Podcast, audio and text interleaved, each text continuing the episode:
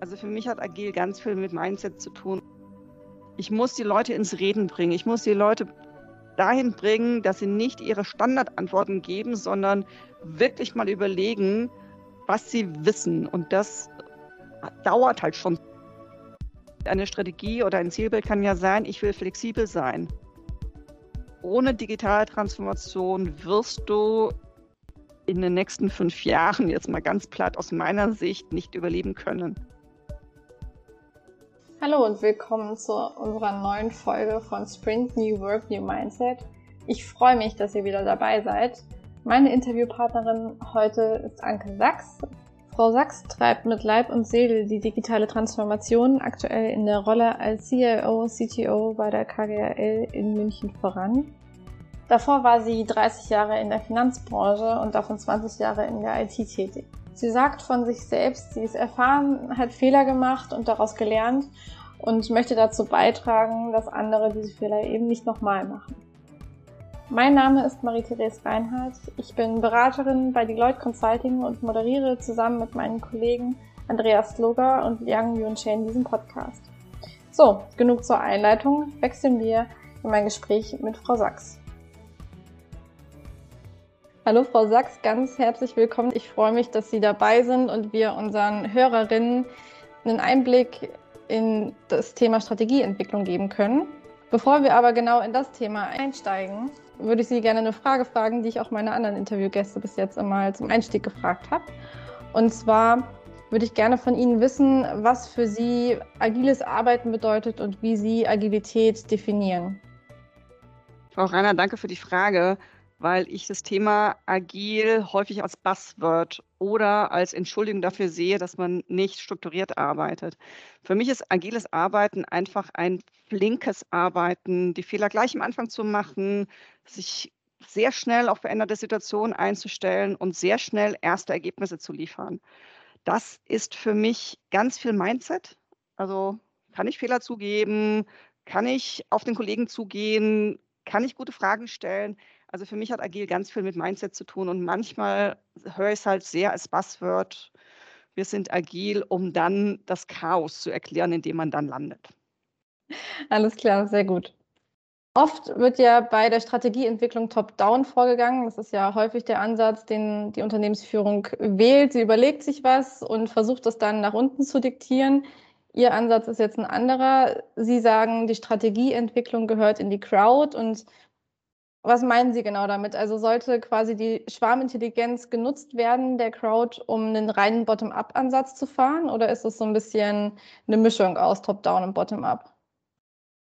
Also erstens ja, man soll die Schwarmintelligenz nutzen. Es ist halt schon in der VUCA-World nicht möglich, dass ein fünf, sechs, siebenköpfiger Vorstand oder Geschäftsführungsgremium weiß, wo ein Unternehmen hingehen sollte. Und auch wenn sie es wissen würden, was ich nicht glaube, weil sieben Köpfe gegen 100 Köpfe ist ein bisschen schwierig, kriegt man so nicht das Buy-in von seinen Leuten. Deshalb bin ich ja zutiefst überzeugt, äh, das gehört in die Crowd. Aber Crowd heißt nicht beliebig. Also, sondern natürlich muss es am Schluss des Tages wieder einen Prozess geben, der diese verschiedenen, verschiedenen Ideen, die von den verschiedenen Leuten kommen, dann wieder zu einer klaren, äh, zum klaren Zielbild und zu einer klaren Strategie zusammenfasst. Aber diese Walt Disney-Strategie, ne? also erstmal ins Träumen zu kommen, den Optionenraum aufzumachen, mit vielen Leuten zu reden, Ideen zu entwickeln, auch mal quer zu denken, das halte ich für wirklich elementar, um eine Strategie zu entwickeln, die am Schluss des Tages auch eine Chance hat, umgesetzt zu werden. Denken Sie, also auch wenn man jetzt diesen Bottom-up-Ansatz stärker wählt, dass da teilweise Führungskräfte so ein bisschen Probleme mit haben? Also weil ja oft Führungskräfte hingehen und sagen, ich habe die Verantwortung, ich trage die Verantwortung, dementsprechend entwickle ich auch die Strategie. Ja, absolut. Also wir sind alle in einer Zeit groß geworden, wo es noch diesen heroischen Führungsstil gab. Also einer hat gesagt, wo es lang geht und alle anderen äh, sind gefolgt. Das Problem haben aber nicht nur die Führungskräfte, sondern auch die Mitarbeiter am Anfang. Also ich kriege häufig eine Rückmeldung, wenn ich eine Frage stelle oder wenn ich sage, ich bin die Frau mit den Fragen, nicht die Frau mit den Antworten, dann sagen mir Leute, naja, du bist der Chef, du musst es doch wissen. Also man muss an beiden Seiten ändern. Man muss Führungskräfte ändern, äh, dass Führungskräfte neues Verständnis haben von ihrer Rolle. Die Rolle ist eben nicht, die Antwort zu geben, sondern die Rolle ist, zu moderieren und zu einem gemeinsamen Ergebnis zu führen, aber auch die Mitarbeiter in die Lage zu versetzen, mutig zu sein, Führungskraft mal zu widersprechen oder eigene Ideen zu entwickeln und aus sich herauszukommen. Also es muss an beiden Seiten arbeiten, dass am Schluss des Tages dann ein guter, gutes Ergebnis bei rauskommt. Wenn jetzt genau die Führungskräfte oder auch die Mitarbeiter, die Sie gerade ja erwähnt haben, mit so Bedenken kommen, was, wie gehen Sie da vor? Wie gehen Sie das an? Stück für Stück. Also da gibt es jetzt mal gerade Führungsmethoden gibt es ja genug. Ne? Ich bin okay, du bist okay, äh, Moderationstechniken, ordentlich zuhören, Schulz von Thun, die verschiedenen Ebenen, was will die mir gerade sagen? Also ganz viel zuhören und ganz viel strukturieren und auf dem Weg begleiten. Und ich sage immer, es ist im Sport völlig klar, äh, wir hatten gerade über Spanisch gesprochen, es ist in der Sprache völlig klar, dass wir ja. üben müssen, dass wir bestimmte Sachen nicht sofort auf, auf einen Klick können. Äh, und das ist natürlich hier auch so. Das heißt, ähm, einfach die, die Menschen dazu bringen, ein bisschen mutiger zu sein, die Selbstwirksamkeit wieder zu lernen, das geht in meiner Erfahrung relativ schnell. Ja, es geht in der Erfahrung relativ schnell. Eine meiner Mitarbeiter hat gesagt, ich hätte den Permafrostboden aufgeweicht. Aber, äh, also Fragen zuhören, ehrliches Interesse für die Antwort haben. Vielleicht auch da nochmal ein anderer Kollege hat zu mir gesagt, Frau Sachs, es fragen viele, aber bei Ihnen habe ich den Eindruck, dass Sie die Antwort interessiert. Ja, also nur zu fragen, damit ich mal gefragt habe, ich habe meine Mitarbeiter gefragt, hilft natürlich nichts, sondern ich muss das, was da kommt, äh, verarbeiten und bearbeiten und dann zu einem gemeinsamen Ergebnis führen.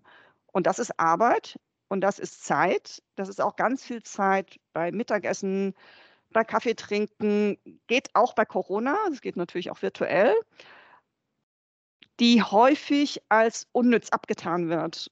Und da möchte ich mal ganz großes Appell machen, das ist eben gerade gar nicht unnütz, sondern dann kommst du an die richtigen Themen ran, an die richtigen Probleme ran und erst wenn du die Probleme verstanden hast, wenn du verstanden hast, wenn du, was die Leute können und was ihre Neigungen sind, bist du überhaupt in der Lage, äh, ordentliches Zielbild, eine ordentliche Strategie daraus zu entwickeln, gemeinsam mit den Mitarbeitern. Genau, Sie haben ja in der Vergangenheit schon bei verschiedenen Arbeitgebern ähm, neue IT-Strategien auch erfolgreich implementiert und entwickelt. Wie gehen Sie denn da normalerweise vor? Also was sind Schritte, die Sie vielleicht auch abarbeiten? Und nutzen Sie da vielleicht auch agile Ansätze, Methoden? Sie haben ja eben schon gesagt, Agilität ist für Sie mehr ein Buzzword, ist eher so das, ja, vielleicht auch Mindset, ähm, was man haben sollte. Ja, also zum ersten Mal, ich fange nie mit der IT-Strategie an, sondern ich fange immer mit der Strategie an. Mhm. Und Sie haben ja gesagt, ich war schon in mehreren Organisationen unterwegs. Ich bin jetzt seit 20, 30 Jahren unterwegs. Das heißt, ich habe vieles gesehen äh, und ich stelle immer wieder fest, dass es schon an der Strategie mangelt. Ne? Also ein Zielbild und Strategie, das ist Grundunternehmens mangelt. Und dann kann man natürlich schwerlich eine IT-Strategie draufsetzen, weil wer ja nicht wirklich weiß, wo das Unternehmen hin will. Und äh, hier, ich liebe Metaphern, habe ich meinen Kollegen mal gesagt, ihr müsst schon mit mir reden, was ihr wollt, sonst baue ich das Fließband. Ich sehe IT immer so das Fließband bauen. Und dann gibt es auf meinem Fließband LKWs. Und wenn ihr Busse wollt, müsst ihr mit mir reden. sonst definiere ich, dass ihr LKWs verkaufen habt. Also ich fange immer mit der, mit der Strategie und dem Zielbild des Unternehmens an, falls ich keine ordentliche vorfinde, was ich noch nie hatte.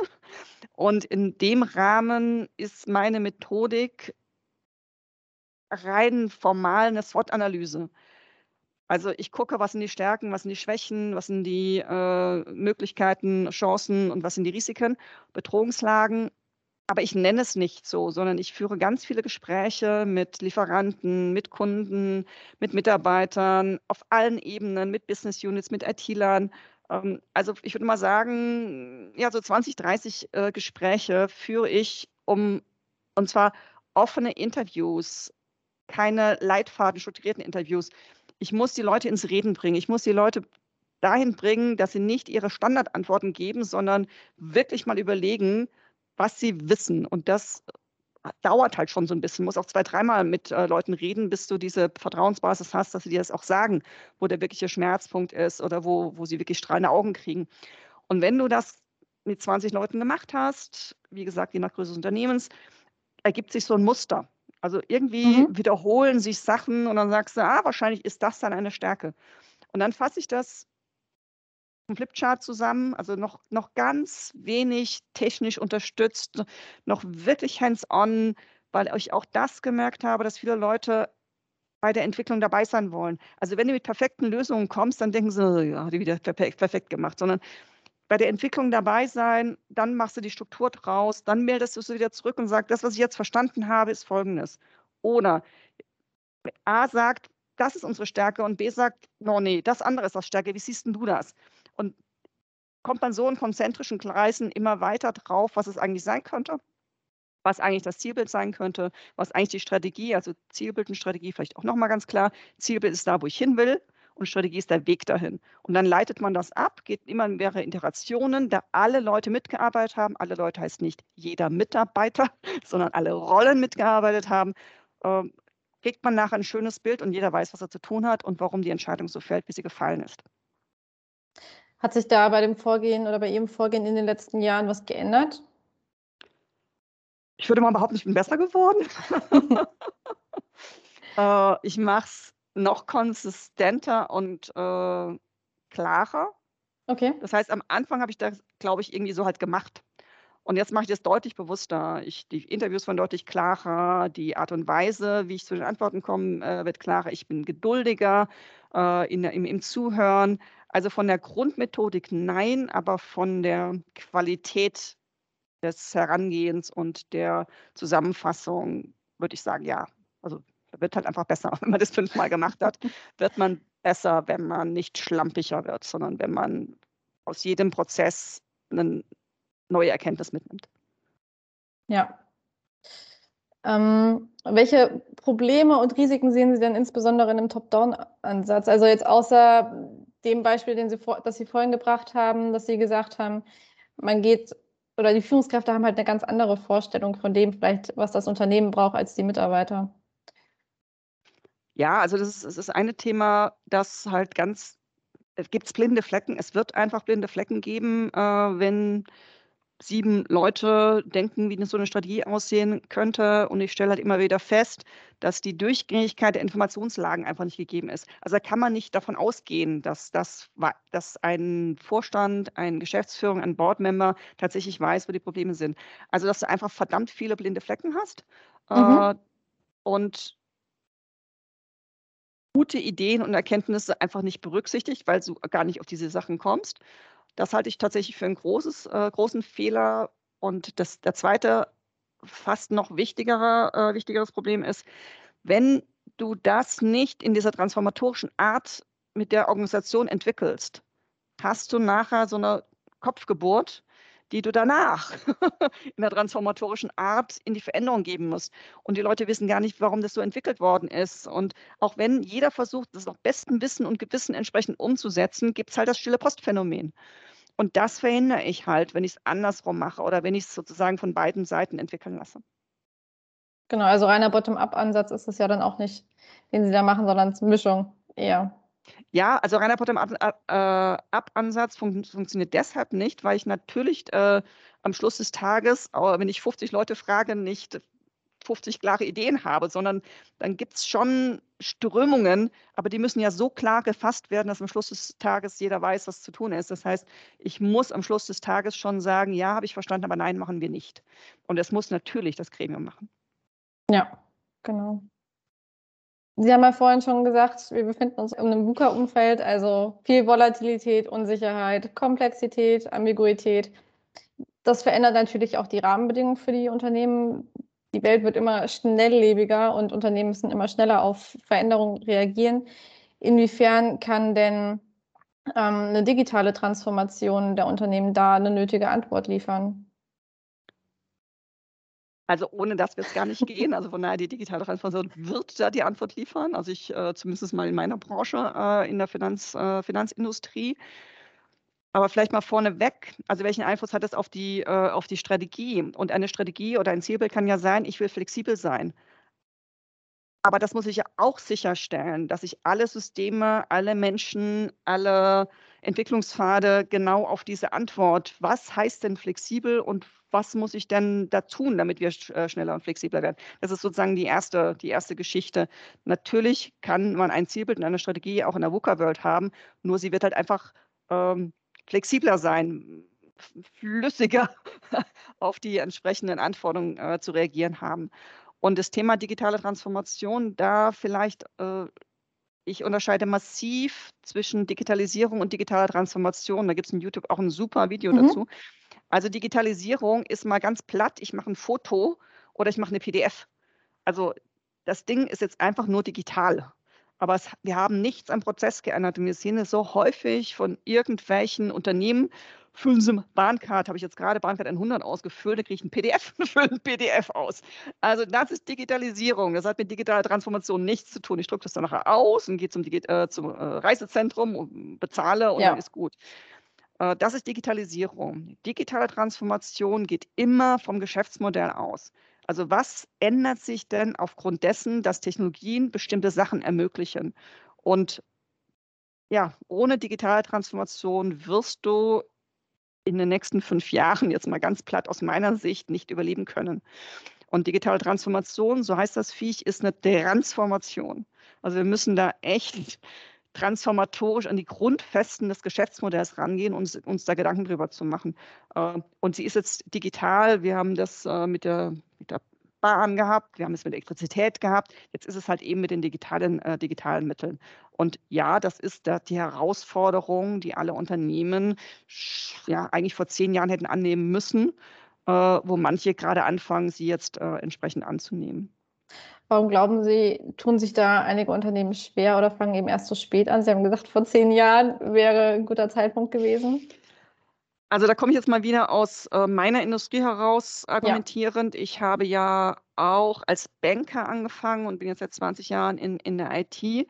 Deshalb weiß ich, wie Banker ausgebildet werden. Und Banker werden nach Produkten ausgebildet. Mhm. Die lernen Wertpapier, die lernen Kredit, die lernen ähm, ja, Risiko und so. Also die Produkte sind äh, das, äh, was meine Generation als Bankkaufmann der BWLer entsprechend gelernt hat.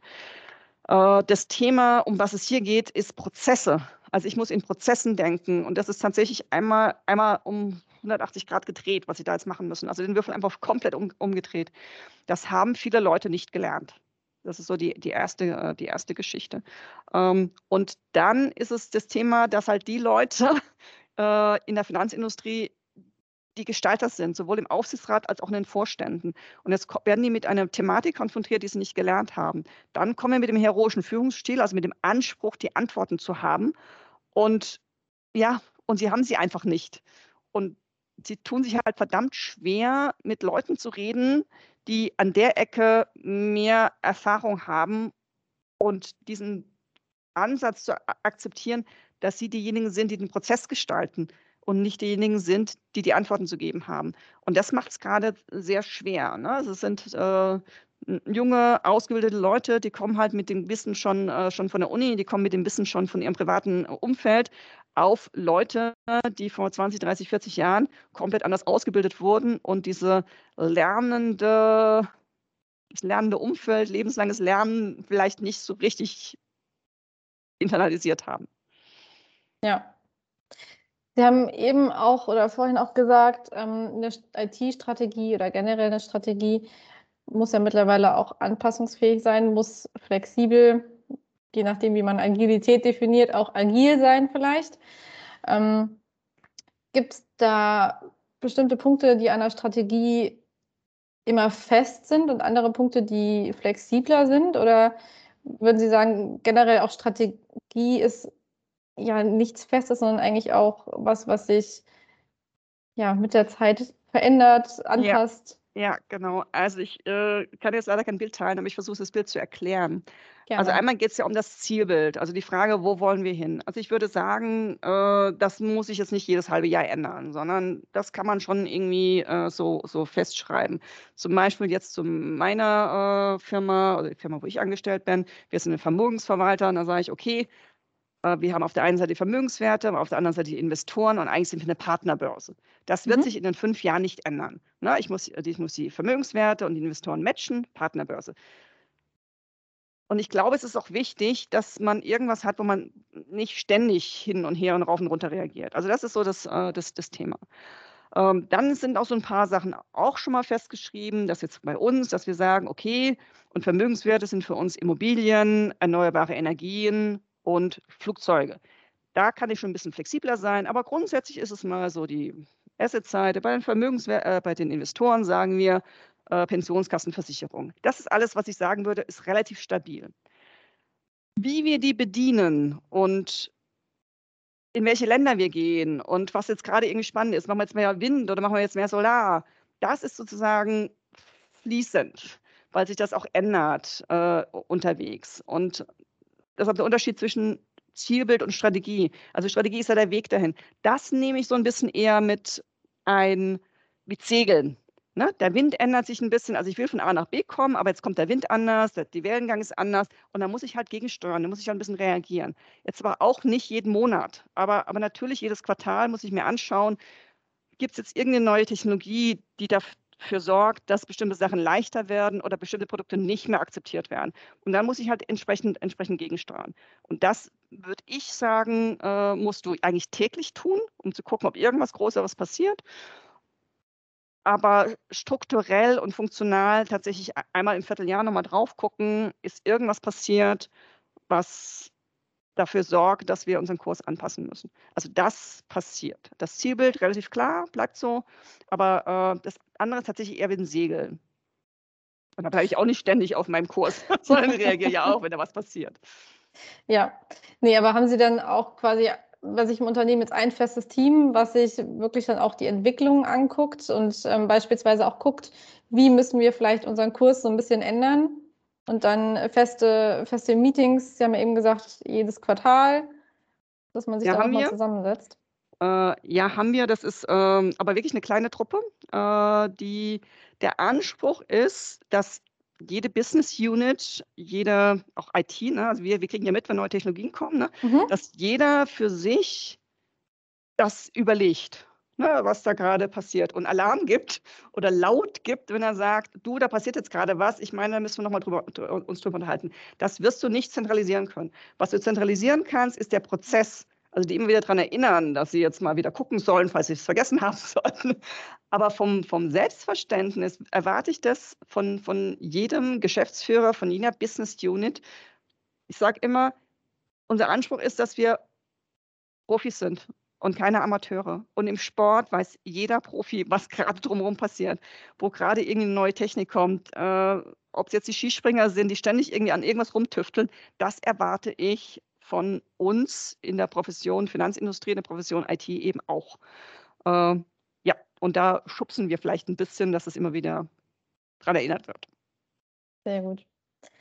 Wir haben ja aktuell auch in Deutschland immer wieder die Diskussion, ähm, wir müssen ja uns stärker, müssen die Digitalisierung stärker vorantreiben, müssen aber auch die digitale Transformation vorantreiben treiben, also beide Punkte. Aber Transformation bedeutet ja auch viel Veränderung, die damit einhergeht. Und viel, mit viel Veränderung geht oft auch viel Skepsis einher, viel Angst. Inwieweit sehen Sie da Ihre Rolle als Führungskraft und auch ja als Treiber der digitalen Transformation? Also Sie sind ja auch sehr präsent.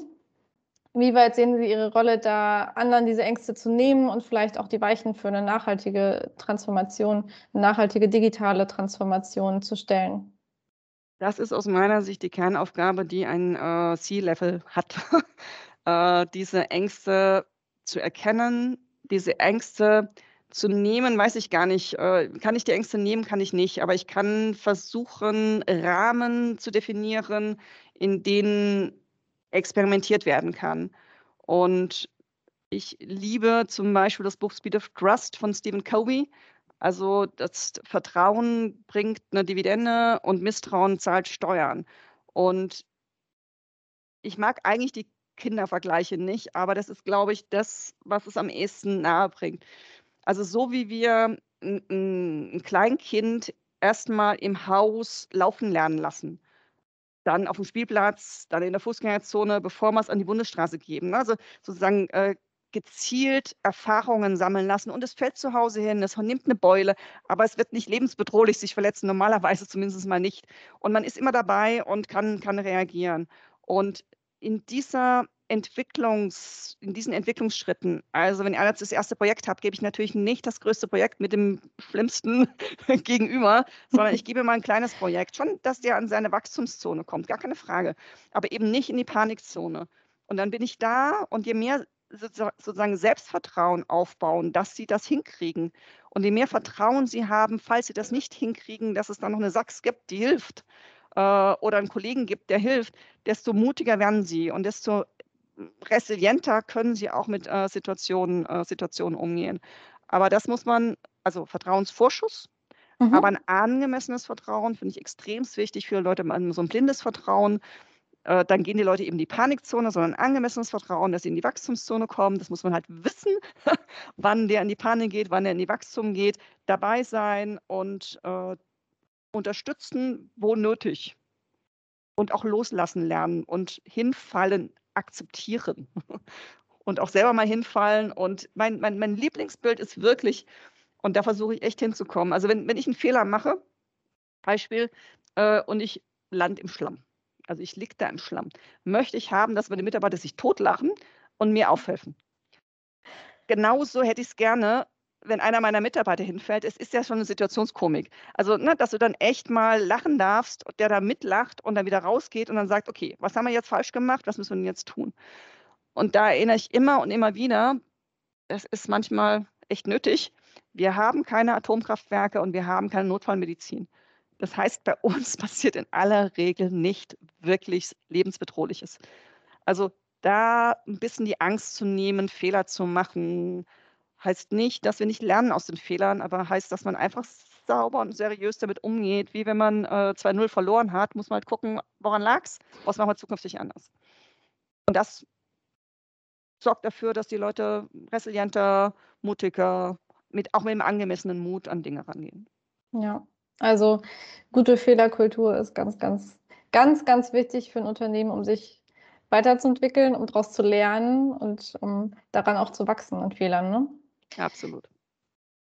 Vielleicht zum Abschluss noch eine Frage, was würden Sie Ihren Kolleginnen und Kollegen, also auch anderen CEOs oder eben vielleicht auch deren Mitarbeiter und Mitarbeiterinnen zu unserem heutigen Thema empfehlen?